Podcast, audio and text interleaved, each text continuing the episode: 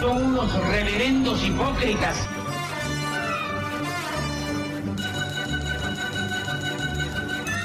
¿Por qué no suben a la tribuna a responderme si son tan hombrecitos? Tú te puedes reír, tú puedes decir lo que tú quieras, pero tú mientes.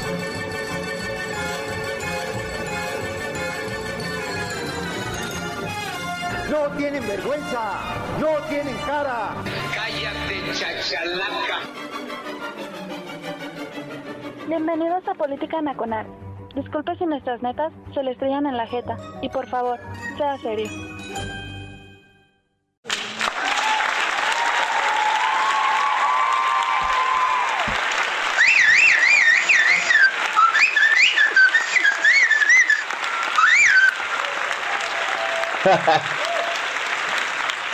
Gracias.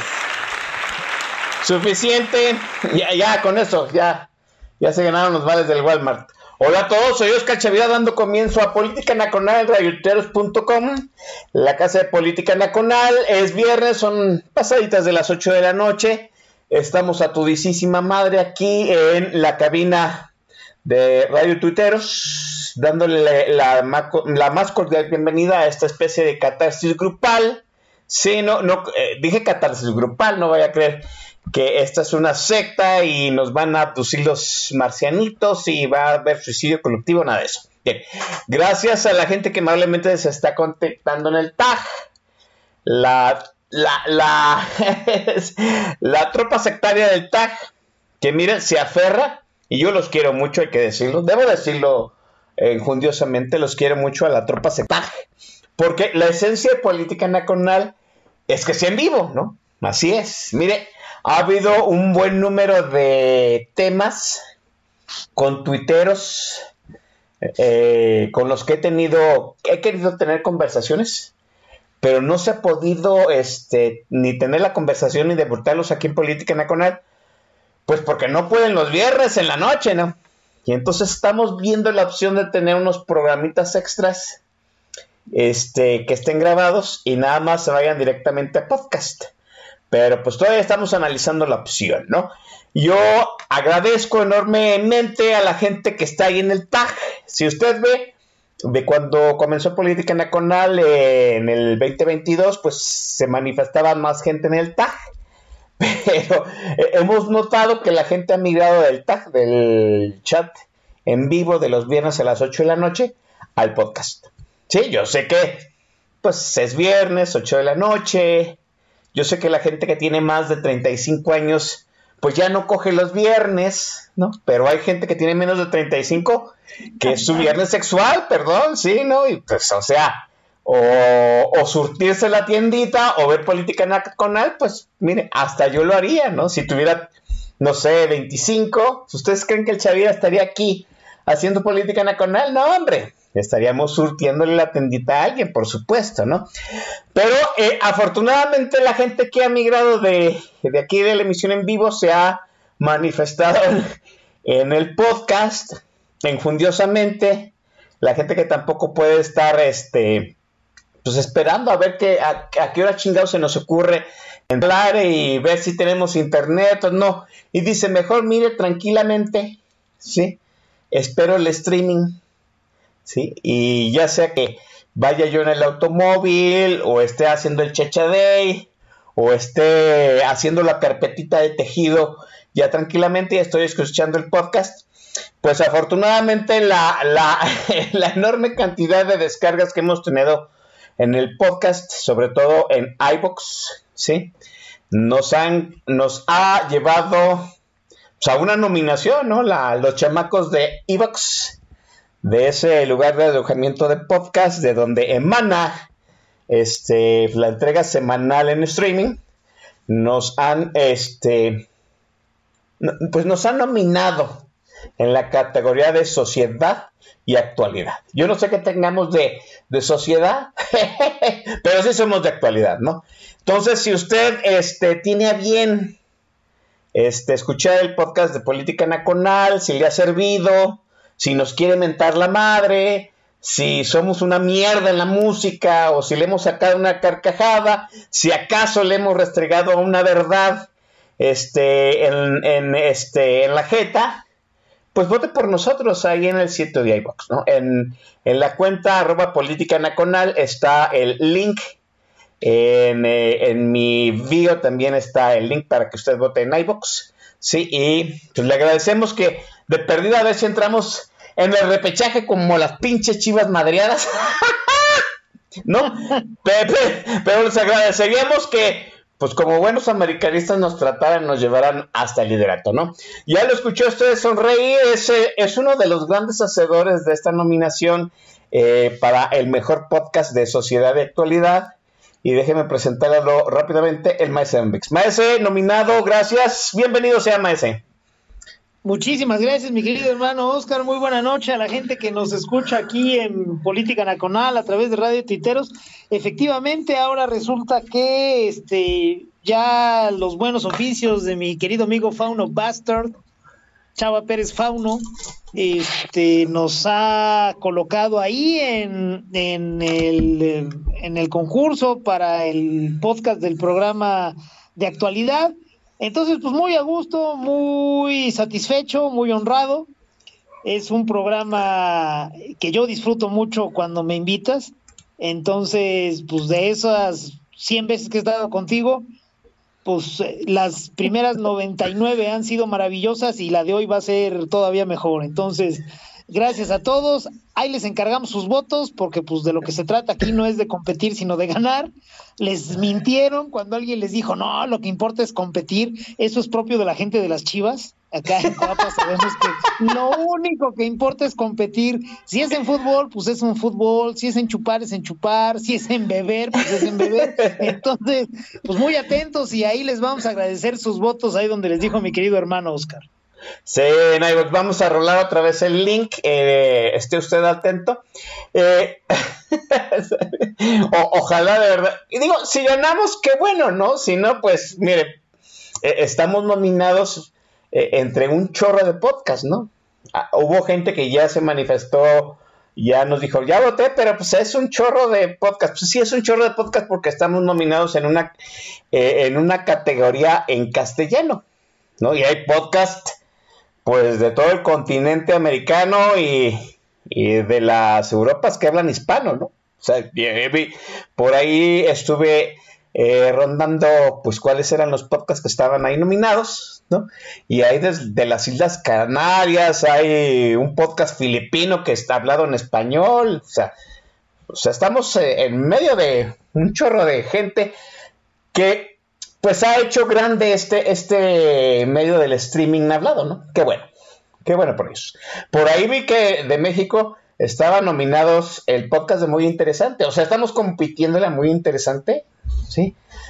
Lástima que el jefazo Esquetino, pues no esté en Nightbox, ¿no? Porque obviamente si él estuviera en Nightbox, pues ya no tendríamos chance de, competir. Qué bueno, qué bueno que Dani Saya se llevó a Macario Esquetino a, a Dixon, porque si no, pues no habría competencia, hay que decirlo como es, ¿no? Este, vámonos rápidamente a lo que venimos, jóvenes. Este, ¿cómo les ha en esta semana? Ay, hijo de su madre, ya no sentimos lo duro, sino lo tupido. Mire, esta, esta reflexión de estos días canallas empezó precisamente hace un mes, ¿no? Estaba el maestro Don Vix aquí precisamente. Eh, luego vino el maestro Don Vix, vino Fernando Dorak, vino Leo García, volvió a estar aquí el maestro Don Vix, o sea, ya llevamos cuatro semanas en donde entre filtraciones, traiciones, eh, caídas de sueños, ilusiones, ilusorios de pactos que no existen, eh, de, de, corcholatas que ya no pintan el firmamento del ascenso de Adán Augusto Imperator. Híjole, pues ya no sabe uno ni, ni cómo estamos chingando, ¿no? Y ahora, la semana pasada, cuando estábamos aquí hablando con Leo, eh, con Leo García, íbamos a empezar el programa, pues se da a conocer que este, pues les hackearon, les hemos hackeado ¿sí? los servidores de la Sedena, de la Secretaría de Defensa Nacional aquí en México, y son 6 terabytes de información que le entregaron pues a varios medios, ¿no? Ahorita eh, eh, inicialmente se le habían entregado a Loret, a la gente de Latinus, pero ahorita ya lo tiene proceso, ya vi que también el Universal anda ahí posteando, los chamacos de pájaro político ya se hicieron de una copia, a pesar de que ellos también están, ¿no? Con el reflector adentro, porque ahora resulta que los, los dueños de pájaro político pues pregonan mucha, mucha paz hacia afuera, pero hacia adentro es un cochinero y un pájaro político. Bueno, el punto es que ahora nos damos cuenta, sí, que ya sabíamos que el ejército pues había, mm, ¿cómo decirlo así? Había el, revolucionario institucional había metido al ejército a una caja de Pandora, ¿sí? lo había metido en una dimensión desconocida, ¿sí? el ejército siempre pensamos que vivía en una realidad alterna, parte del sistema sin funcionar dentro del sistema, y pues esa caja de Pandora donde siempre estuvo el ejército, eh, pues hay que decirlo como es, ¿no? Este, la medio entreabrió el malévolo porque Fecals. Este, luego vino el licenciado Chulo Peña Nieto Bebé. Dijo, no, no se metan con esa chingadera, regresenlo al armario. Y ahora, pues, López Obrador literalmente ya abrió la caja de Pandora del ejército y no, no, ya sabemos que lo habían puesto como un engranaje para hacer funcionar a este sexenio, pero lo que, lo que se ha dado a conocer Ahora con estas filtraciones, pues nos damos cuenta de que el ejército, pues, vamos, nos tiene vigilados, ¿no? A todo mundo, porque no nada más nos vigila a nosotros, también vigila a la gente, a la gente de Morena y oh sorpresa, ¿no? El, ejército está muchísimo más activo en este sexenio de lo que habíamos pensado, más. Hay que poner en el tablero del 2024, maese, de esa caja de Pandora llamada el ejército. ¿Cómo ve usted las filtraciones? ¿Por qué se dan? ¿Para qué se dan? Bueno, hermano, pues es un tema bien bravo porque sucede y, tiene impactos o tiene repercusiones en muchos niveles. Primero, el hecho de que el, gobierno, así con mayúsculas, así grandote, el gobierno, eh, haga labor de inteligencia, pues no es algo que debería de asombrarnos. Eh, sí, efectivamente, los gobiernos, todos los gobiernos hacen labor de inteligencia. Y pues no mamen, o sea, aquí no hay sorpresas, pues, este, el, el, hecho de que nos enteremos de que somos vigilados no debería de, de causar mucha sorpresa, vaya. No estoy diciendo que esté bien y tampoco estoy diciendo que mal de muchos pero los gobiernos, estoy diciéndolo en general, los gobiernos hacen labor de inteligencia, pues porque es parte de sus funciones. Eh, incomoda un poco más darnos cuenta que quien está haciendo esa labor de inteligencia es el ejército. No porque no lo consideráramos que esté capacitado o que no debería, sino porque el ejército de por sí es una entidad que consiente, así, este, en términos eh, muy amplios, consiente al poder civil. Ojo con eso. En México costó un este, pedo replegar a los militares a sus cuarteles.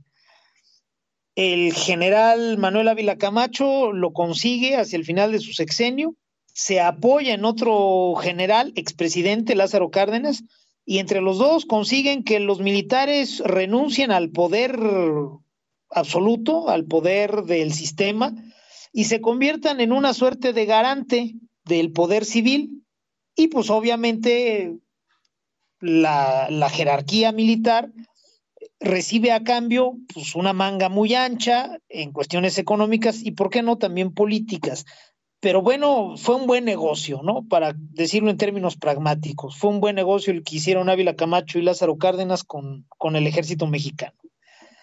Eso nos debe de servir para entender que el ejército, al menos en México, consiente al poder civil, se subordina a él. está de acuerdo en someterse a su autoridad, a su escrutinio. La pregunta es, ¿cuánto tiempo más va a someterse el ejército a ese escrutinio? El ejército lleva más o menos unos 17, 18 años eh, recibiendo un trato especial por parte de los gobiernos civiles en México. Esto empieza a ser notorio con la alternancia con Vicente Fox. Si bien a Vicente Fox el sistema político mexicano lo, lo tuteló en muchos temas para sacarle presión a la cuestión política en México, para que si iba a tronar algo peor, pues le tronara a alguien de oposición, por la razón que ustedes quieran y manden, el gobierno, el sistema político mexicano permitió la alternancia que recayó en Fox, y es en su sexenio cuando la milicia empieza a tomar un papel preponderante. No exactamente el ejército, con Fox es más bien la Marina.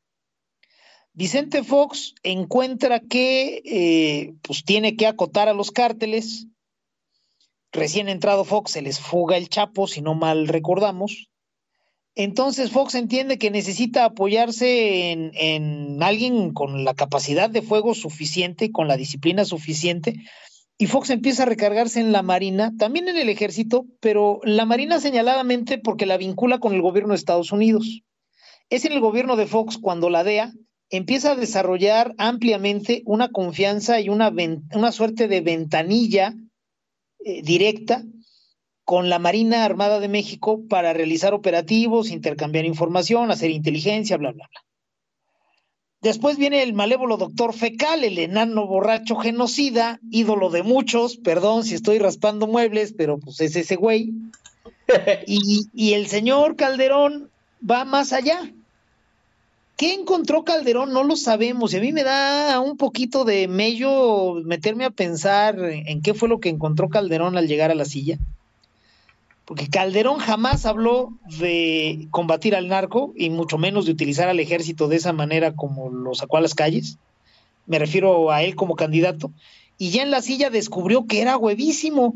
El pretexto se lo dio Lázaro Cárdenas Batel. Fíjate cómo se cierran los círculos políticos. Sí, es cierto. El nieto del general Lázaro Cárdenas, en ese tiempo gobernador de Michoacán, tierra de Calderón, va y le pide chichi, a pesar de ser perredista, le pide chichi al presidente panista, porque ya no la veía llegar, según esto, que Michoacán estaba hecho un cagadero y que necesitaba el apoyo del ejército. Y ahí va Calderón con el operativo conjunto Michoacán y lo anuncia a los cuatro vientos. Y después de ahí se fue, si no mal recuerdo, a Tamaulipas y le agarró gusto el ejército y se dedicó a hacer una pinche gira a toda madre por el territorio nacional combatiendo al narco. Marina y ejército. Y después llega Peña, que había sido un crítico en la campaña durísimo de la militarización, y ya en la silla, también igual que Calderón, descubre que el ejército es a huevísimo tenerlo en las calles y también a la Marina, y no solo no lo regresa a los cuarteles, como se hubiera podido esperar de un crítico de Calderón, sino que aumenta el presupuesto, aumenta eh, los operativos y se recarga todavía más en el ejército y en la marina. Curioso que tanto Calderón como Peña poseen de licenciados en Derecho y a ninguno estando en la silla se le haya ocurrido dotar a las Fuerzas Armadas de un marco legal para que anduvieran correteando narcos. Se me hace bien pinche curioso. Digo, quiero pensar que al menos alguna clase sí acudieron, tanto Calderón como Peña, y por alguna razón pues se les chispó ese pequeño detalle. Insisto, eso me pone a mí un poquito nervioso. A mí me queda claro que no hubo voluntad política para normar la actuación del ejército.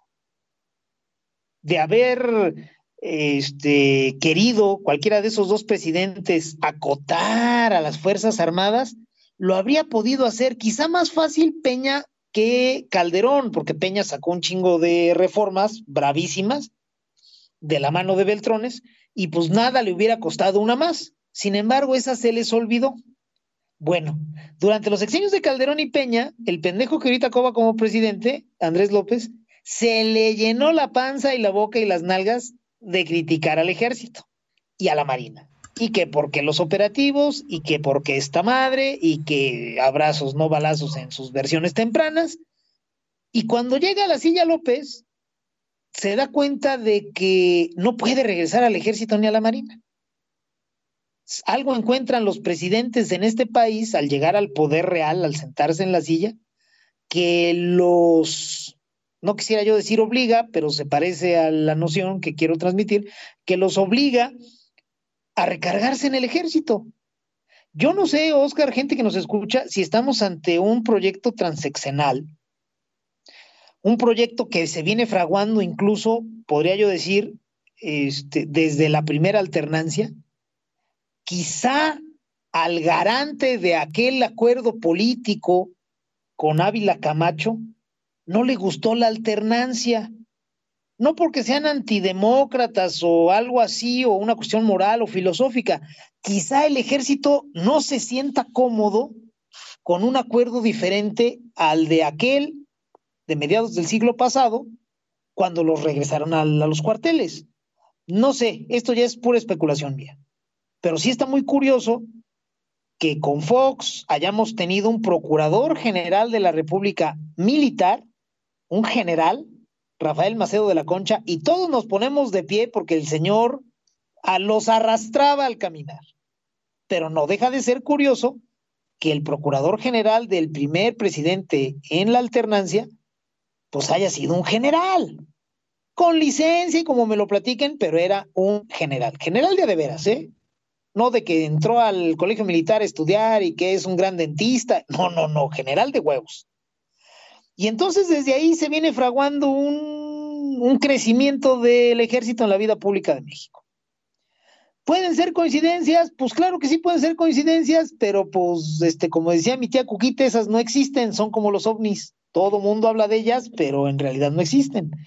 A mí me parece que bien podríamos estar, Oscar, gente que nos escucha, ante una estrategia transeccional de las Fuerzas Armadas que no se sintieron cómodas con la alternancia, no les pareció que la democracia este, les estuviera dando las garantías que ellos quisieran. No sé, este, no soy un estudioso del tema, pero sí me llama mucho la atención ya viendo que sexenio tras sexenio no importa cuánto hayan criticado los candidatos al ejército, cuando el ganador se sienta en la silla, se encuentra con que no puede jubilar al ejército. Y ahora sí, con López, cuando tenemos al más inepto de todos los presidentes que ha tenido este pinche país, ahora sí ya quieren darle un marquito legal por ahí más o menos formal, como para que el ejército se quede en las calles sin que estemos en guerra, ya para siempre. Ahorita habían dicho que lo iban a extender hasta el 24, porque se acababa el año que entra, y de repente dijeron, no, ¿sabes qué? Pues de una vez hasta el 28. ¿Por qué? Pues por nuestros huevos. Los, las, las filtraciones de este asunto de estos amigos de Guacamaya muestran que las reformas militares las han presentado los civiles, pero que fueron diseñadas en el ejército. y eso sí nos debería de molestar un poquito mexicanos porque estamos ante una cuestión que no es trivial, que no es casual, que no es coyuntural. A mí me parece que si hay una estrategia, me parece que es transeccional y la noticia es muy mala, mexicanos. Sí, es muy mala. Lo curioso del caso, maestro, es que no, vamos, hemos estado debatiendo pues cómo se han cambiado en las trincheras el caso del ejército, ¿no? En tiempos de en tiempos de Calderón, pues una trinchera la que pedía el ejército en las calles y otros se quejaban, quejaban, se quejaban de que no más sangre. Y ahora las trincheras se, invierten, pero esta última mm, develación del Sedena Leaks, ¿no? De que las reformas para que el ejército tenga un sustento legal y haga las funciones de seguridad interior han sido emanadas, cabildeadas desde, la desde el interior de las filas castrenses, ¿no? Y, es curioso cómo es una estrategia transaccional en donde pues han cambiado, han cambiado los, vamos, ha cambiado el partido que postula la reforma legal, pero no la bandera. O sea, sexenio, eh, vamos, eh, partido político que ostenta el poder federal es el que agarra la bandera de regularizar las funciones del ejército en las calles. A mí me parece, al igual que usted, pues una revelación que se ha filtrado ahí, ¿no? Se ha, ha cacareado poco, pero me parece que, que sí, que esto cambia mucho la perspectiva. En algún momento lo comentamos aquí en Maesa de que pues, el ejército era, la, era la, la única institución bajo las órdenes del presidente que tenía un nivel de confianza alto. ¿no? Yo, lo he repetido aquí en otros programas. Las tres instituciones con mayor nivel de confianza en el país son la Iglesia Católica, el Instituto Nacional Electoral y el Ejército. Y el único que está bajo las órdenes del, del presidente, pues es el ejército. En cierto sentido, recargarse en el prestigio de, del ejército podría pasar como una estrategia política, pero esta revelación, que vuelvo a decir, ha pasado así como muy sobrepticiamente, sí cambia la perspectiva hacia atrás, maese, y también hacia adelante, maese Mix. Es lo que más nos debería de preocupar en este momento, Oscar, gente que nos escucha, porque, este, denme un segundo. ¿Un segundo? Dos Ahí segundos. Está. No hay problema. Este es lo que más me preocupa porque hacia adelante tenemos que ver que pues el pinche bulto que está ahorita en Palacio Nacional, pues se va a ir a su casa, tarde o temprano. Ya no lo vamos a tener aquí enfrente. Pero el este el, el sucesor, sea quien sea, ¿eh? tú lo decías muy bien ahorita, no importa el color del membrete por el que llegue el presidente al poder. Cuando llegan, se encuentran con algo y se doblan ante el ejército. Entonces, si ya el PAN, si ya el PRI y si ya este pinche muegan horrible que se llama Morena, eh, no pudieron, no tuvieron los hilos, no tuvieron los anclajes, no tuvieron el valor de acuerpar a su presidente como para decir, oye, al ejército ahora sí ya va de regreso, pues sea quien sea el que gane eh, la contienda del 24, tampoco va a poder, se les está avisando. Después, oye, no podía saberse, es que yo creí que Samuel, o es que yo creí que de la Madrid, no, no, no, no. Sea quien sea quien llegue, por sí mismo, por su propia voluntad, no va a poder regresar al ejército. Vamos a necesitar mucho trabajo político de muchos actores políticos durante mucho tiempo para volver a meter al ejército a los cuarteles. Entonces, todo esto que comentamos sobre cómo llegamos a este punto es importante, pero también hay que ver hacia adelante. Y es bien importante verlo, Oscar, gente que nos escucha, porque pues en ese afán de encontrar un salvador, hay muchos mexicanos que lo que quieren es que les digas por quién votar y ya ahí muere el pedo.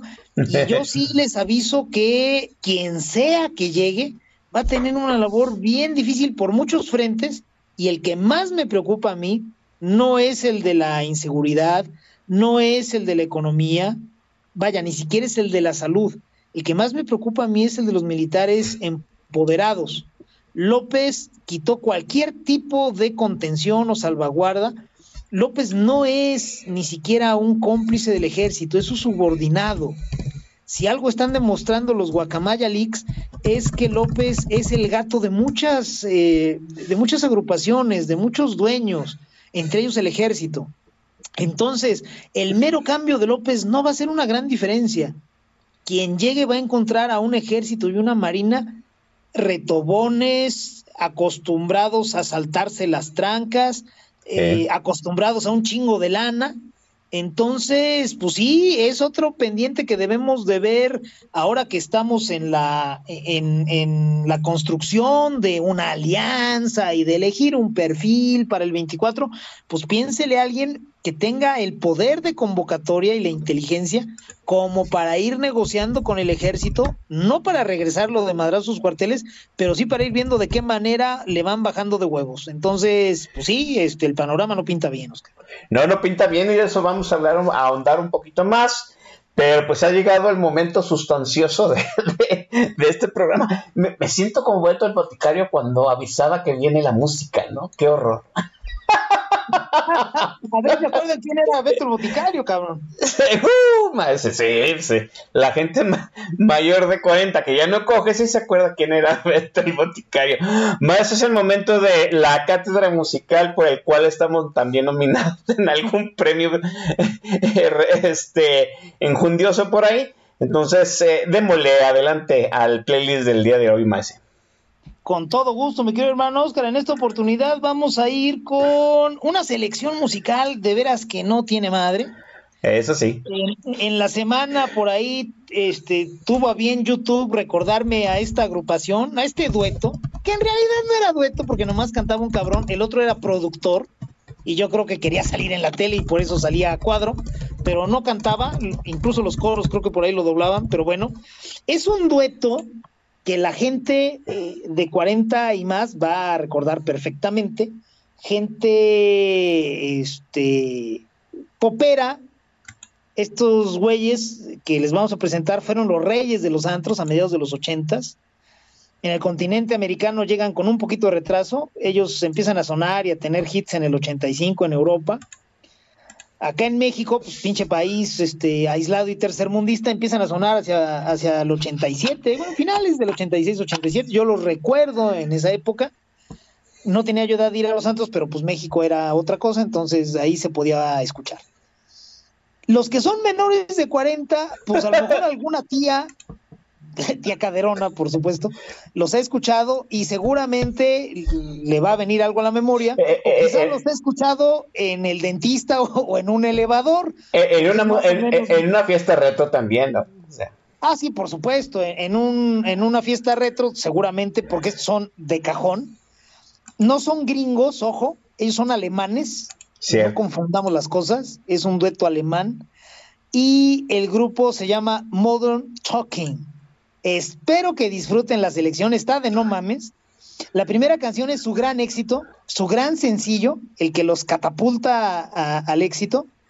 Este éxito que duró tres años, por cierto, porque para el 88 ya había valido madre, como agrupación y como todo, pero pues no le vamos a poner atención ahorita a eso. El chiste es que sus tres años que sonaron, tres años estuvieron en los primeros lugares de las listas de Europa y Estados Unidos y son unos chingones. La canción se llama You're My Heart, You're My Soul, cuando son las 8 de la noche con 33 minutos tiempo del centro de México. Al término de ella regresamos aquí en Política Nacional, Oscar Chavira y el Don Bis.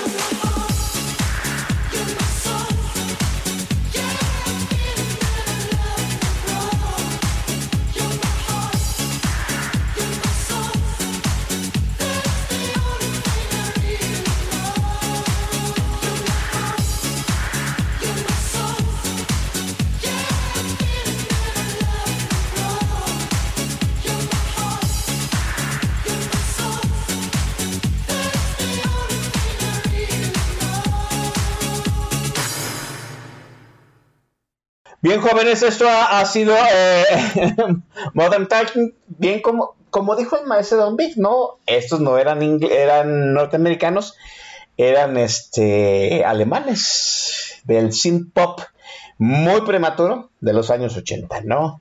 Yo, la verdad, paso sin ver. y se lo ponían en el antro y oh, dije, no, no, no lo bailen, pero todo el mundo se paraba a bailar ni qué decirlo, ¿no? Era cuando usábamos esos pantalones zampones y las muchachas el copetazo de trascabo y nos poníamos este super punk. Maestro, ¿se, acuerdan de super punk? ¿Cómo sobrevivimos a esa madre chingada? Pues Después no sé, pero si se nos empieza a caer el cabello, ya sabemos qué fue.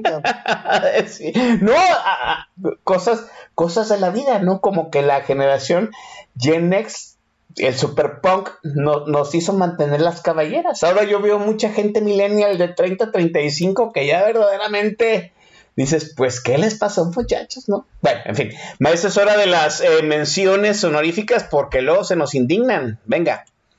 Sí, vamos con mucho gusto. Espero que no se nos haya pasado nadie. Déjenme ver si aquí ya lo tengo. Vamos con los saludos. Gente fina y distinguida.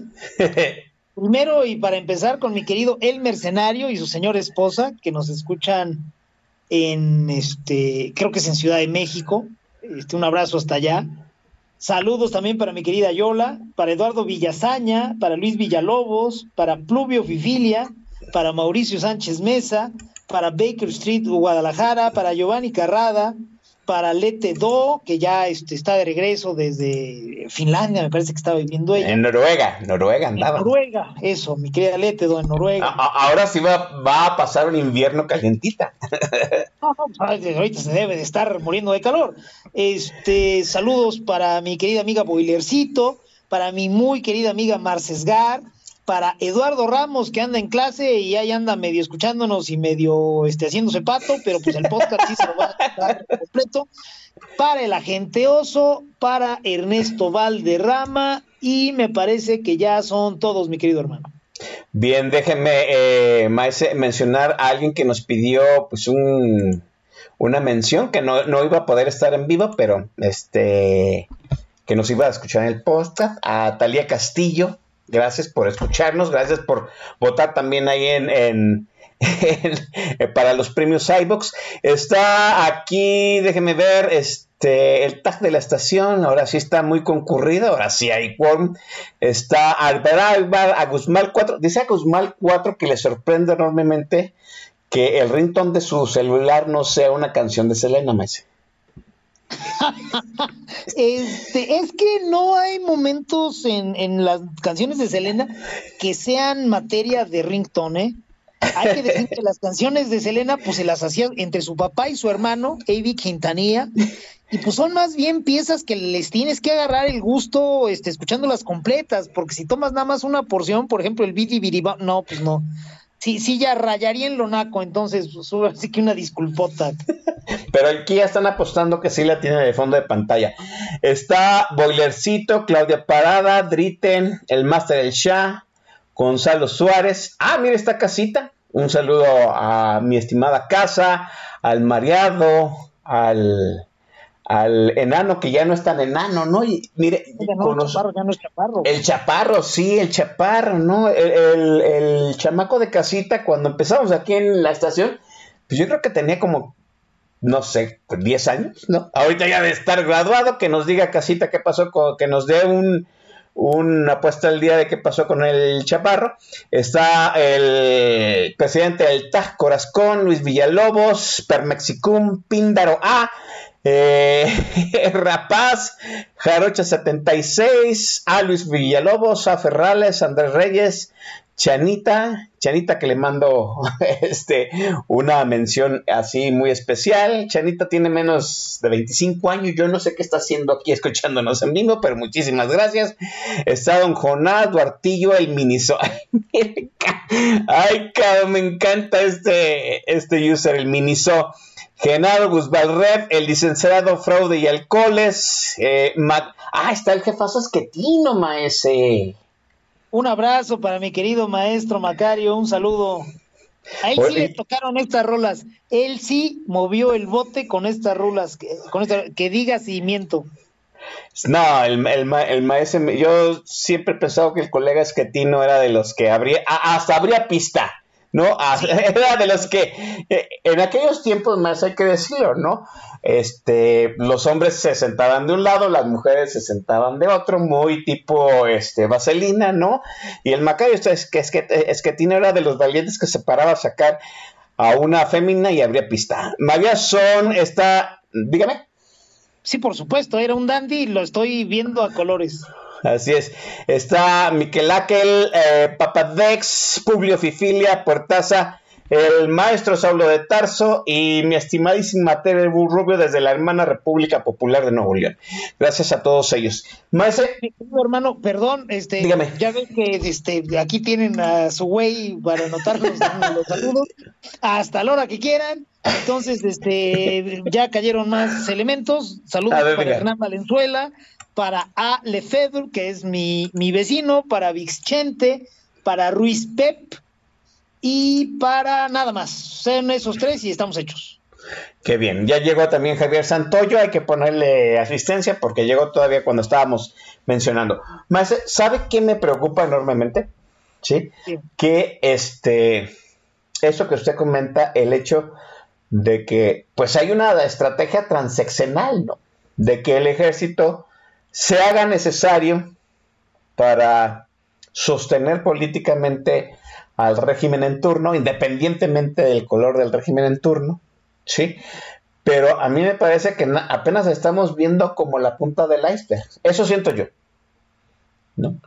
Bien dice usted, ahorita el ejército pues está metiéndose subrepticiamente, el plan del ejército se está metiendo subrepticiamente en el plan general del candidato.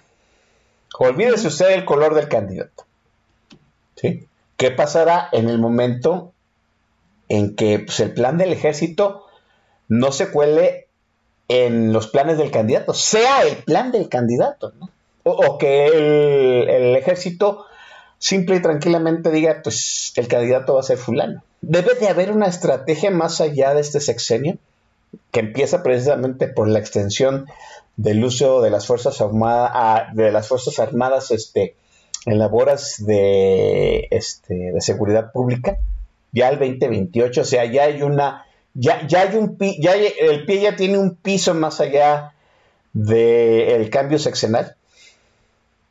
Y, sería interesante, pues, poner esa situación, ese, ese peso, ¿sí? Esa, esa aldaba, ¿sí?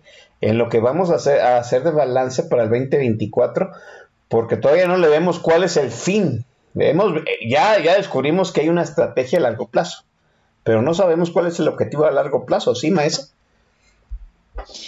Pues mira, a mí que me parece eh, que estoy atestiguando.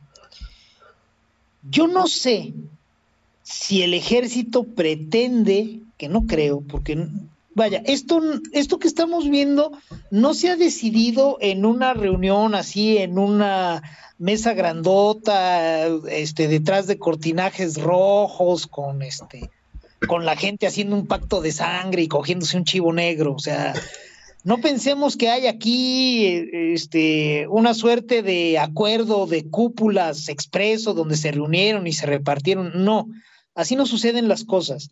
Lo que estamos eh, viendo ahora, pues son coyunturas yo no creo que los militares en algún momento hayan dicho, ¿sabes qué? Vamos a recuperar el poder. No me lo parece. No en esa forma. A mí lo que me parece es que, o la hipótesis que yo alcanzo a, a aventurar es, los señores de verde, la no transición, la alternancia que pudo convertirse en transición, los puso nerviosos. Ellos venían con 50 años de trabajar de una forma civilizada, plegados, eh, sumisos por elección propia al poder civil, les había ido bien, entiendo yo, tenían esporádicamente alguna representación en el legislativo, generalmente generales en retiro, y de alguna manera todo podía caminar bien. La alternancia que se hace necesaria en, los 90 porque el sistema no daba para más y había que sacarle la presión, pudo haberle prendido luces ámbar, ¿no? No rojas, pero sí luces ámbar a los señores de verde. Y pueden haber dicho, bueno, a ver, ya se va a respetar el voto, ya eh, entonces las decisiones que se tomen en las cúpulas van a tener que ser validadas por un ejercicio real, un ejercicio democrático real, y entonces por ahí ya está entrando el factor pueblo, ¿no? Ya no es algo de unas docenas o de cien personas, sino de decenas de millones. ¿Qué vamos a hacer al respecto? Insisto, estoy especulando. Y fueron ganando poder. ¿Sabes qué? Oye, que va a haber un presidente que ya no va a ser priista, que ya no va a haber tenido la formación en el PRI, que ya no conoce los usos y costumbres, que nada los va a aprender, que le valen madre los usos y costumbres. ¿Sabes qué? Sí, pero no vaya siendo el pinche diablo. ¿Qué te parece si nos das un cargo bien pesado? Pues ya eres el ejército por eso, pero no quiero ser pesado desde el ejército. Pues vente y te doy de procurador, va. Y después eh, las cosas, ahora sí que una cosa llevó a la otra, y con Calderón ganan aún más poder, los mandan a la calle a, a pelear una, una guerra, porque eso fue, Después el abogado Calderón se acordó de lo que había estudiado en la Escuela Libre de Derecho y se retractó y ya no dijo guerra, porque con eso tenía que haber cumplido ciertas normas internacionales al hablar de una guerra contra los cárteles, tendría que haberse sometido y le encontró mejor el gusto a andarse por las lagunas legales. Y el ejército creció. Y con Peña igual y con López, pues ya lo tantearon pendejo. A mí me parece que sí hay un proyecto transeccional, pero no alcanzo a identificar que sea algo en el estilo de, ¿sabes qué? Para 2030 recuperamos el poder y vamos a tener uno de los nuestros en Palacio Nacional. No lo creo. Lo que sí creo es que esa opción no se descarta porque al final del día los grupos de poder en México y en cualquier parte del mundo obedecen a dinámicas. Esto es, eh, la política es multipolar no se genera en un solo punto, se genera desde varios y de cómo se equilibran esas fuerzas y de cómo se asocian, pues es el devenir de toda la nación. Entonces, yo no descarto que termináramos con un militar de presidente, pero no me parece que ese sea el plan o que haya sido el plan. Me parece que todavía no es el plan. ¿Qué chinga ser presidente en un país? O sea, eso también lo debemos de entender. Claro. Para ti, los soldados deben de estar bien a gusto, los generales me refiero, teniendo un enorme poder, decidiendo un montón de cosas, pero sin tener que cargar con los negativos de ser el que salga a dar la cara. Vaya, no es un gran consuelo, pero a mí me parece que por ahí debería de andar la, la jugada. El tema es que si no nos ponemos las pilas desde la sociedad, si no sabemos mover las pocas fichas que tenemos como ciudadanos, muy poderosas, pero son pocas, entre ellas el voto, corremos el riesgo de que al final los grupos de poder coincidan en algo terrible. ¿Saben qué? Sí, mejor que los soldados ahora se hagan cargo. Y entonces ya valió mucha madre, hermano. Por eso ya no podemos seguir siendo misos. Sí, el, el, punto es, ese es el otro punto, ¿no? Va, vamos a suponer que el, que el ejército, tal como usted dice, pues quiere los beneficios de ser un grupo poderoso, pero no este, los negativos de cargar con la culpa de las decisiones este, del Ejecutivo. Pero ¿qué tal si el ejército tampoco le, le queda otra opción más que hacerse cargo del marranero que van a dejar los políticos, porque la clase política, usted lo dijo hace poco, ¿no? Vamos a necesitar, para regresar al, ejército de los cuarteles, vamos a necesitar a mucha gente, muchas decisiones, respaldado por un pacto democrático, de que pues, el ejército tiene que, vamos, eh, batirse en retirada, en retirada institucional, voy a decirlo así, no derrotados, retirada institucional. ¿Sí? Pero, eh, ¿qué pasa eh, si no tenemos a esos políticos, si no hay esa inteligencia y la clase política va pues, degradándose cada vez más? Yo, yo, yo lo veo un riesgo, esa situación en que la gente siga confiando más en el ejército, menos en, los, eh, en la clase política y menos en decisiones democráticas. ¿no? Ese, también, ese también es un riesgo. Vuelvo a decir, eh, hasta lo último que revisé en ese ejercicio eh, que hacía la Secretaría de Gobernación, donde había una pregunta que decía, ¿está usted dispuesto a que haya un régimen totalitario que asegure la paz y, el crecimiento económico, pues año tras año, sexenio tras sexenio, crecía la cantidad de ciudadanos que estaban dispuestos a ofrecer libertades a cambio de paz y crecimiento económico. O sea, puede, llegar a un punto en que la degradación de la clase política no le deje tampoco al ejército otra salida, ¿no, Maese? Pues es que ese es el riesgo. Insisto, discúlpenme, este asunto es de coyunturas y de dinámicas. Imagínate, y aquí lo dijimos hace un chingo de años, que cada vez en la boleta iban apareciendo peores opciones. Dijimos incluso que íbamos a llegar el día en que en la boleta aparecieran animales de cuatro patas en lugar de animales de dos patas. Estamos a nada de que suceda, pero en serio, a nada. Tú ves a Juan Pueblo encartando a Lili Telles, encartando a Alito Moreno, encartando al Charrito totalmente Palacio, Santiago Chamberlain. No mamen. No es lo que necesita un país y no es lo que necesita entre todos, menos que nadie, este país. Y sin embargo están puestos, ¿eh? Lo que les avientes a la tía Tatis Cloutier Dale un mes, cabrón, que empiece a despotricar contra López y la van a hacer presidenciable. Como chingados no. Hay gente encartando al hijo de Colosio, al hijo de Colosio. Entonces, si seguimos permitiendo que se degraden las opciones, sí, podemos llegar a un punto en que ya tengamos una boleta tan mala que quien gane garantice el caos si te das cuenta, del 94 para acá, cada vez nuestras opciones son peores. En el 94 tuvimos una gran boleta. El más jodido era Cárdenas, que sin embargo era un tipo con visión de Estado y sensato. Y, y, de ahí ha sido para abajo, 2000, 2006, 2012, 2018. El 2024 de veras me da miedo esa boleta si no nos ponemos a trabajar. Entonces, si en el 94 cualquiera que hubiera ganado habría garantizado gobernabilidad y crecimiento, unos más que otros, por supuesto, pero en el 94, entre Cedillo, Diego y Cárdenas, teníamos asegurado la sensatez y la visión de Estado. Se han degradado tanto las cosas que para el 2024 podemos tener una boleta en donde las opciones nos garanticen cualquiera el caos. Y es ahí donde los de verdes iban a decir, ¿saben qué? No, mis chavos, les voy a recoger el juguetito un rato, cabrón. Insisto, revisemos la historia. Los soldados, después de la revolución, se siguen dando diplomazos y se traicionan y tal para seguir teniendo el poder. Fueron ellos mismos los que lo soltaron. Ávila Camacho, el último general, el presidente Caballero, imagínate nada más de quién estamos hablando, y de la esfinge de Jiquilpan, el mismísimo Tata Lázaro. Los dos generales más ameritados que estaban ahí en el poder son los que dijeron, ¿saben qué, chavo? Se acabó la se acabó el 20 ya. Oye, el hermano de Ávila Camacho, este Maximino, necio en ser presidente, no, cabrón, ya no.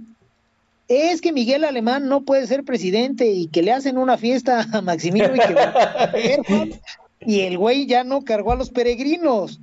Fíjate Sí. nada más qué necesitó pasar en este país para que los militares soltaran el poder. Sí.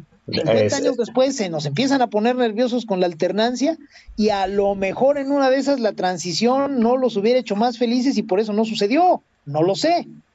Pero si en el 24 seguimos permitiendo que se degraden las opciones en la boleta, si seguimos creyendo que basta con marcar la boleta, pueden presentarse una tercia que el ejército digan, ¿saben qué cabrones? Ya no, no, hasta aquí, ya eh, van a acabar de darle en la madre al país y yo luego qué hago. Y entonces sí, cuidado, porque va a haber mucha gente, Oscar, gente que nos escucha, que ante el caos se va a querer refugiar en los militares. Sí, es cierto. Lo puedo jurar. Yo conozco personas que viéndome a los ojos y sabiendo las opiniones que tengo, con los huevos por delante me dicen, ¿sabes qué, güey? Yo sí ya estoy hasta la madre de tantas cosas y yo sí quisiera ya que los militares le entraran en serio, a ese nivel. Entonces, pues vamos moviendo las nalgas porque lo que viene no va a estar padre. Sí, ya, ya, o sea, hay que decirlo así, ¿no? En su momento, en los tiempos, en el sexenio del malévolo doctor Fecals, hubimos, y yo me incluyo, vimos quienes dijimos, sí, pues, que el ejército entre a, a controlar zonas del país. Por- o sea, de eso a que el- queremos que el ejército controle a todo el país, no hay mucho. Y es una cuestión de interlocución, más también. O sea, podemos culpar a la clase política, pero mire, en semanas pasadas hubo un buen puño de tuiteros que se pusieron a discutir de economía con Eddie Small. ¿No? o sea, di- disculpen, pero si a mí me ponen una boleta de Small o el ejército, no lo dudo, ¿no? Más vamos a, la siguiente intervención musical para eh, crear un lapso de tensión antes del tercer eh, segmento de política na- nacional. Con todo gusto, mi hermano Oscar, vamos con otro de los exitazos así rotundos, groseros, absolutos de Modern Talking. Fue, si no me equivoco, su segundo, fue el sencillo, el principal sencillo de su segunda producción, que también pusieron un madrazote, insisto, estos güeyes sonaban en todas partes. La canción se llama Brother Louis, cuando son las 8 de la noche con 59 minutos tiempo del centro de México. Al término de esta rolotototota, regresamos aquí en Política Nacional, Oscar Chavira y el Don Bis.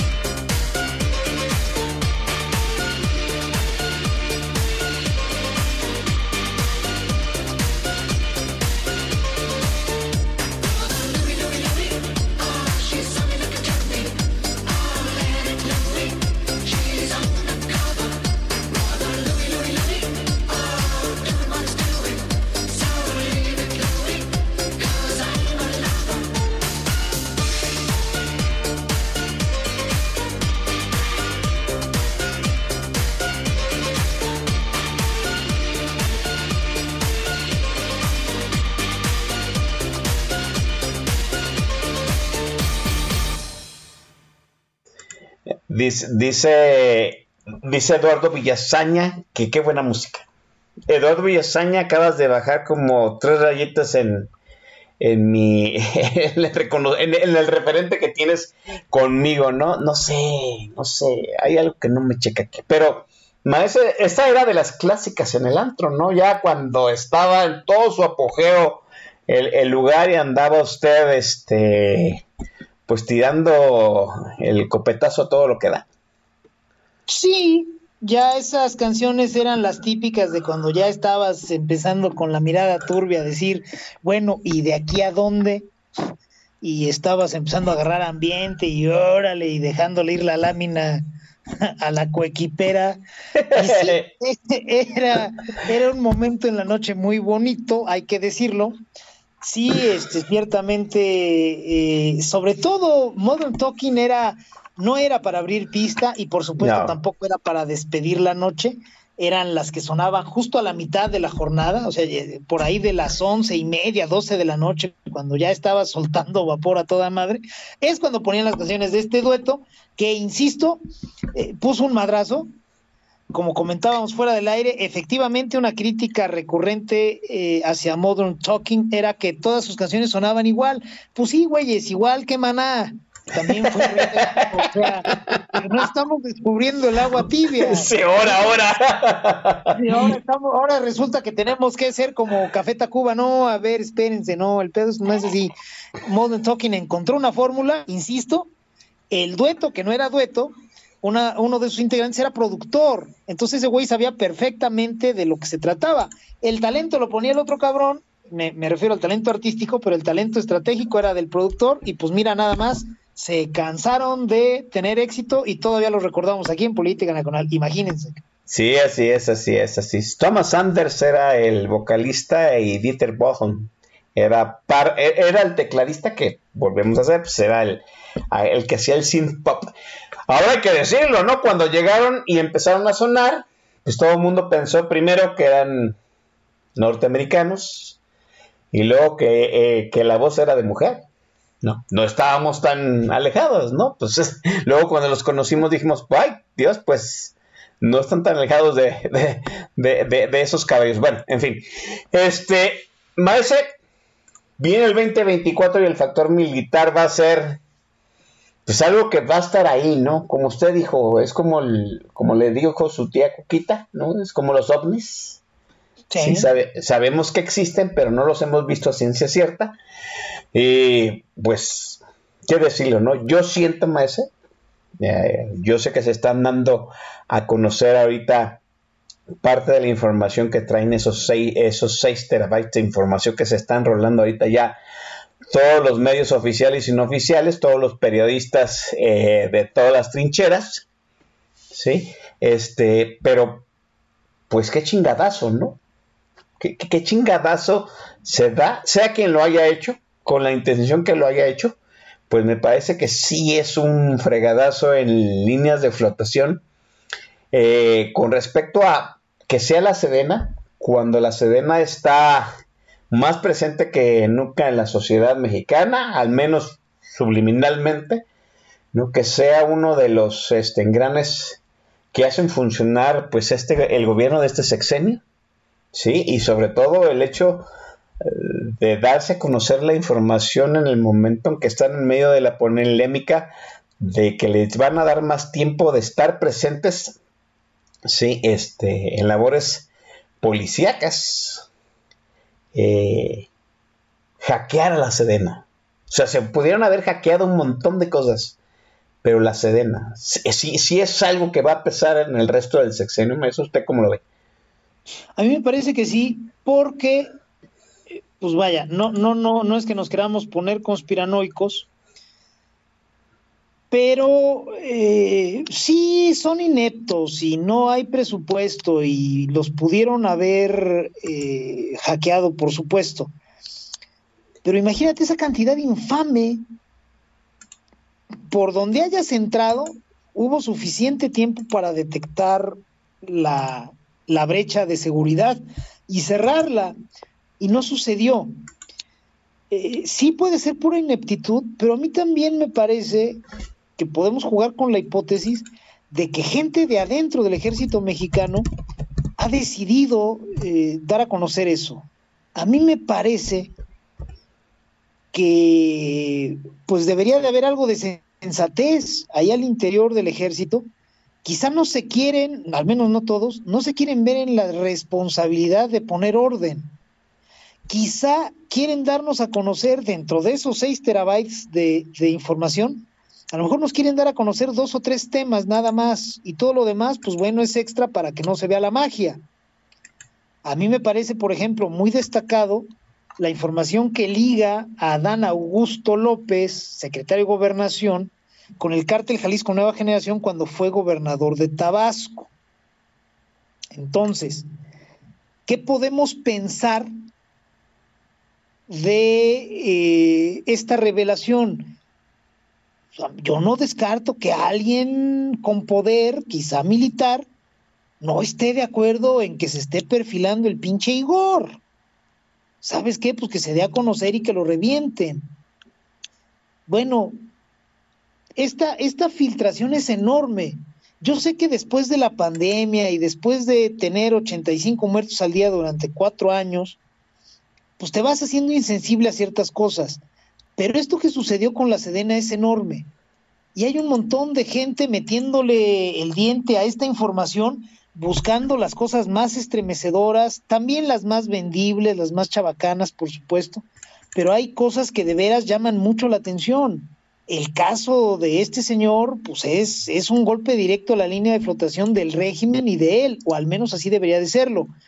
Yo no descarto que alguien con poder, que podría ser militar, tenga interés en que ya deje de, eh, de perfilarse Adán Augusto. Recordemos a renos y dinos. Los renos no desaparecieron, nada más se pusieron a cubierto. ¿Por qué? Porque la marea mundial, porque el Zeitgeist eh, en el mundo no favorece un enfoque reno, no favorece la globalización, no favorece la competencia, no favorece la confianza el ritmo del mundo actualmente va en sentido contrario. Hay que aislarnos, hay que temer, hay que cuidarnos, este, hay que ser autosuficientes. Entonces, pues la gente de perfil reno, la consecuencia lógica es cubrirse, pero no desaparecieron. Y yo no descartaría que gente de perfil reno, pues esté jugando su parte del juego desde las sombras, habilitando este tipo de situaciones. En cualquier caso, Oscar, gente que nos escucha, los ciudadanos tenemos un rol bien claro por jugar. Más allá de si Guacamaya es un colectivo latinoamericano y de veras los penetró sin ayuda, o si hay gente de adentro revelando, a los ciudadanos lo que nos toca es entrarle ya de lleno a los temas cívicos.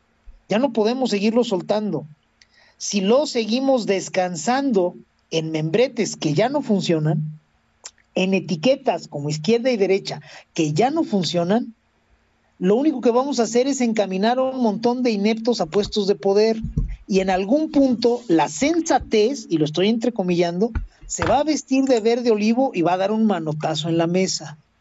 Los ejércitos, para lo que los pongas a trabajar, no usan un bisturí, usan un machete. Así es. Así están formados. Tampoco es que les guste. El soldado tiene una formación bien, bien precisa y no se la va a quitar. Para eso lo entrenaron. Entonces, si nosotros, la sociedad, seguimos dejando en manos de estos pendejos, me refiero a los politiquitos de ahora, a los estridentes, a los ratas, a los estúpidos, a los descarados, pues lo que va a suceder en algún momento es que la sensatez tenga que usar un machete y va a mochar parejo, porque un machete mocha parejo, no anda cortando aquí, cortando allá. Corta parejo y después averigua. Entonces, mexicanos, pues ya vamos a mover las nalgas, hermano. Yo creo que eh, si hace 15 años era el momento, pues ahorita ya urge. Sí, el ejército no está para andar enderezando bonsáis, ¿no? Hacerlo de cortecito en cortecito, él pala y luego siembra otro arbolito a ver si se da de manera firme y correcta. Este, sí se me hace, sí, sí concuerdo con usted el hecho de que pues mucha de la información va a hundir, o vamos, va a manchar, ya no digo hundir porque pues Han pasado muchas cosas como para que se hunda el barco de este sexenio, pero pues no ha sucedido. En mucho, pues precisamente al hecho de que hemos sido permisi- permisivos y hemos tolerado muchas cochinadas, hay que decirlo así. Pero, maese, pues también hay información que mancha al ejército, ¿no? Que lo tizna de alguna for- forma. Alguien ya dio a conocer de que hay muchos comunicados de miembros femeninos del, del ejército denunciando acoso sexual. ¿no? Hay ahora se está dando el caso de que también de alguna forma los militares trataron de manejar el caso Ayotzinapa presionando a, a la gente que trajera este, el expediente en turno. O sea, creo que si nada más el punto era manchar, no sé, en este caso a Dan Augusto, que es el primer, la primera cocholata que ha sido mencionada, pues entregar 6 terabytes con todo lo que trae, pues sí me- se me hace como que una operación muy tosca para venir desde adentro, ¿no? Eh, lo cierto es que, pues, el ejército también no va a salir tan bien, librado de esta situación y va a ser es algo que, que debemos de tener al 2024 meses. Y es un factor que va a hacer olas en todas las demás olas que se van a venir de aquí a que se mencione quién va a ser los candidatos que se van a aparecer en esa boleta. Y como usted dice, pues debemos de trabajar para que pues la boleta se vea lo menos feo posible desde aquí a cuando aparezca. Sí, vamos a trabajar. Ne- Tenemos este, tiempo suficiente para activarnos, para alzar la voz y decir, a ver, desde aquí vamos a poner orden. Eh, tenemos que demostrar capacidad, no nada más la voluntad, ojo, esa sí es importante, por supuesto, pero también necesitamos que acreditar eh, capacidad, poder organizarnos, poder dar certezas desde acá abajo positivas y negativas. Esto es, eh, certeza de que si haces A o B, yo voy a estar contigo y vamos a jalar parejo. Y si no lo haces, cabrón, no te la vas a acabar. En ese tono y, y así de claros tenemos que ir los ciudadanos. Nos tenemos que mover. ¿Yo qué veo? Yo veo un mundo muy convulso. En el mundo no está habiendo eh, un ambiente que, que le sirva al ciudadano de a pie, al el, el- tonito en el que está funcionando el mundo hoy día, más bien premia al rebaño. Eh, tampoco estoy viendo un mundo, eh, al menos en Occidente o lo que alcanzamos a conocer de Occidente, que esté premiando la sensatez, la inteligencia, la cordura. La gran mayoría de los líderes políticos en Europa, en América Latina, no digas, también en Estados Unidos, eh, muestran unas falencias terribles. Y eso solo es eh, consecuencia de sociedades que andan por las mismas. Biden, Trump, el pendejo de López.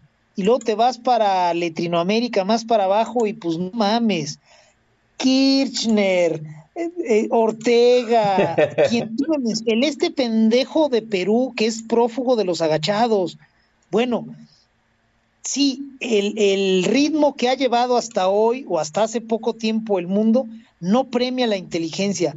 Lo bonito es que eso lo podemos arreglar en cualquier momento, podemos empezar a resolverlo. Ahora tenemos el Internet móvil y tenemos eh, un dispositivo muy poderoso de cómputo a la mano, literalmente en la mano todo el tiempo, y podemos hacer llegar mensajes bien poderosos, bien atractivos en tiempo real a millones de personas.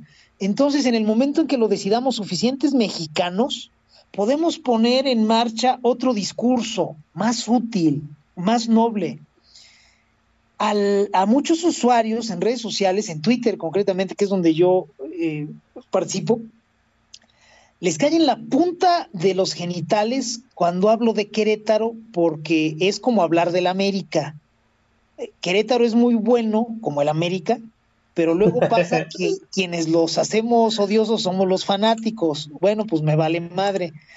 El punto que quiero atacar en este momento es que tenemos que ponerle atención a ciertas cosas que están pasando en estados y municipios. Desde ahí es donde arrancan las dinámicas de fondo. Desde las cúpulas pueden venir eh, estallidos discursivos, puede venir mucha luz este, y mucho ruido este, de, tipo de, de estridencia, pero los cambios de adeveras, esos vienen de abajo hacia arriba y esos siempre empiezan en las localías.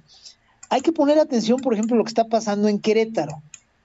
En Querétaro tenemos más de este, dos o tres iniciativas de distintos polos que están hablando de reconciliación, que están hablando de paz, que están hablando de acuerdos. La primera es de iniciativa privada, se llama Querétalo, son empresarios que están queriendo tomar un discurso cívico de respeto, de orgullo, de amor, de solidaridad, de confianza. Todos los que te voy a nombrar empezaron este año. Querétalo empieza, si no mal recuerdo, en febrero. Después, en agosto, julio-agosto, el gobierno local, esto es, es una iniciativa de gobierno, lanza el programa Somos Querétaro, Sociedad de Respeto, que va también en ese sentido. Se apoyaron en el Museo de Memoria y Tolerancia de Ciudad de México. El museo vino a asesorarlos para delinear ese programa Somos Querétaro y están atendiendo en colonias eh, conflictivas, están reconstruyendo el tejido social. Y hoy trascendió que está por firmarse una iniciativa cívica, esto es, no viene ni de gobierno como Somos Querétaro, ni viene de la iniciativa privada o de un grupo de empresarios como Querétaro, esta viene de activistas, de líderes religiosos y sociales, ojo, religiosos y sociales, y también con alguna cúpula empresarial, que se llama la Alianza por la Paz. Es una iniciativa que busca sentar a, a los liderazgos a discurrir formas de sacarle la presión a lo que estamos viendo y de tendernos la mano y de ya no estarnos jodiendo. Son tres iniciativas que nacen este año, que vienen de distintos polos, que tienen desde luego distintos enfoques, distintas prioridades, pero que van por el mismo rumbo. A mí me gustaría ver que eso se replique en todos los estados. Bueno, en el Estado de México está muy cabrón, pero en todos los otros, hasta la Ciudad de México, podríamos aspirar a que se replique algo así. A mí me gustaría mucho verlo, porque ojo, Oscar, gente que nos escucha, la realidad compartida, la realidad regional, nacional, se construye a partir de lo que nos decimos hay muchas cosas que le suceden a los individuos, pero como no se hablan, no se hacen pasar por el colectivo, no se convierten en realidad nacional, ni siquiera regional. El, la tragedia de las enfermedades este, del tipo de cáncer que no encuentran atención en el sistema de salud público. Son tragedias espantosas a nivel individual. ¿Por qué no se convierten en una realidad? Porque no se habla lo suficiente de ellas los ochenta y tantos muertos diarios, pues sí, son ochenta y siete hogares que se enlutan todos los días, todos los días.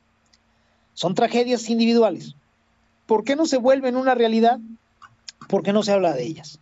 Bueno, así pasa también con la solidaridad, con el respeto, con el acuerdo cívico. Si no lo hablamos, si no lo verbalizamos, no se convierte en algo de nuestro día a día en cuanto a grupo social. Vamos a hablar más de eso y yo creo que eso nos va a colocar en un tono, Oscar, gente que nos escucha, más útil, mejor enfocado, que nos va a permitir ir desarrollando ciertas habilidades cívicas, que nos va a permitir construir ciertas alianzas cívicas para lo que va a venir después. La gente, el, pueblo bueno, el mexica average, tiende a creer que siempre hay alguien que se va a hacer cargo. Les aviso, Nunca hay alguien que se hace cargo por ti.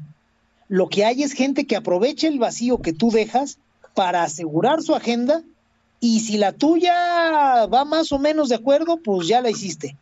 Y si tu agenda va en contra de la de ellos, pues qué pena porque te la van a reventar. Así Entonces es. ya vamos a hablarnos más de esas cosas, Oscar. Yo espero que suficiente gente sea capaz de hacerlo y todavía me atrevo a decir que vamos a estar bien. Muy bien, maestro, vamos a la última intervención musical y retornamos para despedir este programa. Con todo gusto, mi querido Oscar. Vámonos con otro exitazo de Hit Parade de estos amigos de Modern Talking. La canción se llama Cherry Cherry Lady cuando son las 9 de la noche con 22 minutos tiempo del centro de México. Los invitamos a que muevan el bote con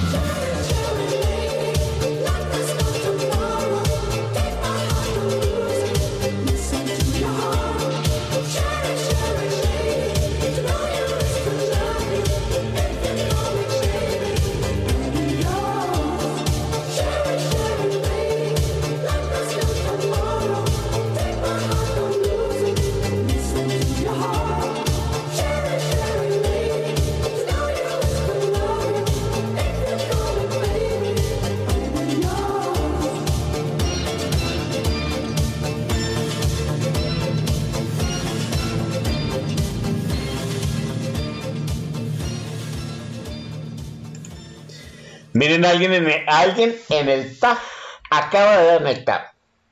Suena a Ace of, Ace of, Ace of. Por supuesto, claro, ¿no? Ace of Sí. Base eh, es una, es una consecuencia lógica del synth pop de los 80 y 90. Sin, sin ser muy clavados, ¿no? Más. Sí, no, pues estamos clarísimos.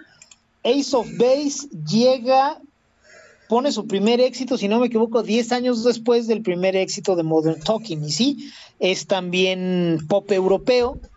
Ace of Base, si no me equivoco, son finlandeses, noruegos, Son suecos. suecos, alguna Así mamada así. Tampoco son. Entonces sí, definitivamente es pop europeo que es heredero de las glorias de esta corriente de, de Modern Talking, por supuesto. Palomita para quien lo dijo. Así es, sí. Mire, por ahí en el Netflix hay un. Hay un. eh, Ahora que estamos extendiendo, ya no es necesario. Hay una docuserie, ¿sí? De cómo los eh, suecos dominan el pop actual por un error de mercadotecnia de, de ABBA, ¿no? Así es, herederos de ABBA. De aquí también Puertaza dice, ¿no? ¿Sabe qué sucede? La gente de ABBA tuvo la mala concepción de cantar sus canciones en inglés a, pesar de que ellos eran suecos. Lo hicieron así porque eh, lo- los muchachos de ABBA cuando se presentaron se, se presentaron por primera vez en el concurso Eurovisión con Waterloo, que por cierto ganaron el concurso. Para tener más opción de ganar el concurso dijeron, pues no, en sueco no, cantemos en inglés. Entonces ABBA empezó a cantar sus rolas en inglés.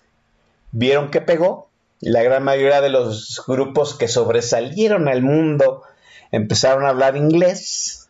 Por eso hay alemanes que hablan en inglés. El, el synth pop al- alemán también se habla en inglés, ¿sí? Malo porque, pues, obviamente, este, la gente que cantaba en su idioma original se vino a menos, ¿sí? Pero, ¿qué les trajo como resultado? Que los suecos ahorita son los amos y señores del pop en inglés independientemente de, si es el pop inglés británico o el pop inglés de Estados Unidos. Bueno, eso es un brevario cultural. Bueno, es el momento de despedirnos. Le agradezco enormemente haber estado de nueva cuenta aquí en Política en. Se vienen cosas muy interesantes hacia adelante. Habrá que reflexionar mucho de ello y a ver qué se nos acumula en estos días, Mese. Pues sí, Oscar, gente que nos escucha, vivimos tiempos interesantes, como decían los antiguos, vamos a honrarlo, vamos a ponerle este empeño. Al final del día todo se resuelve, siempre. Decía el Buda, este, todo lo que estás viviendo va a pasar. Y sí es cierto, pero como también decía Manolo Martínez, un, un torero español en el siglo pasado, cuando era una figura, este Manolete y vino a México y algún lambiscón de los que nunca falta le decía, oiga maestro, usted después de torear al toro español, pues eh, no le representa un gran reto el toro mexicano porque es muy lento. Y le dice Manolete, sí es muy lento, pero lo que tarda en pasar el hijo de la gran puta. Y sí, en el caso de nosotros es eso, todo se resuelve, todo va a pasar. Aquí de lo que se trata es de que pase rápido. No hay que aferrarnos a volver a lo de antes. Lo de antes nos trajo aquí. Entonces no seamos tan tontos de querer volver a lo de antes. Tenemos que avanzar. Nos tenemos que asegurar que esto que no está bien, que está horriblemente mal, pase rápido. Ese es el trámite que nos está retando ahora y yo creo que lo podemos hacer, Oscar. Vamos a ponerle empeño y vamos a seguir viéndonos y escuchándonos aquí en Política Nacional para dar cuenta de lo que suceda. Gracias siempre por la invitación, es un honor y es un gusto. Pásensela toda madre los que nos escucharon esta oportunidad y sigan eh, disfrutando de buenas. Así es, eh, pues ya, ya tuvieron su sermón del día de hoy, ya van bien adoctrinados, se del ejército, se habló del 24, del 2024, de Adán Augusto Imperator, sí, eh, synth pop, synth pop alemán, ya hablamos de cómo los suecos eh, reinan el pop en estos momentos, es hora de despedirnos, les agradecemos enormemente a la gente que nos escucha en vivo, camaradas sectarios, los amo, besos en sus frentes, nos vemos la próxima semana, la próxima semana abierto, sí, sí, aquí va, va, se van a poner las cosas, si el invitado no nos dice que no, se van a poner las cosas muy buenas, y luego vienen dos semanas en que el Oscar Chavira va a dejar la política de lado y se va a ir de vacaciones al Festival Internacional de Morelia. Nos vemos, chamacos, cuídense.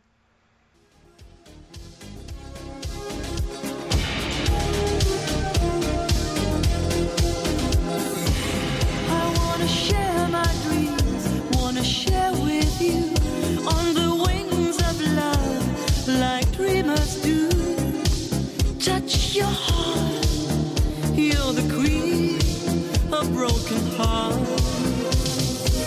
Oh, we are daytime friends and nighttime fools. Wanna play this game?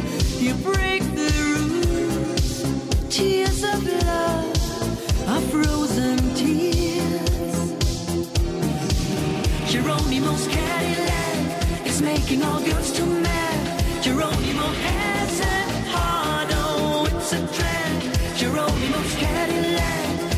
can all get to say. You're only more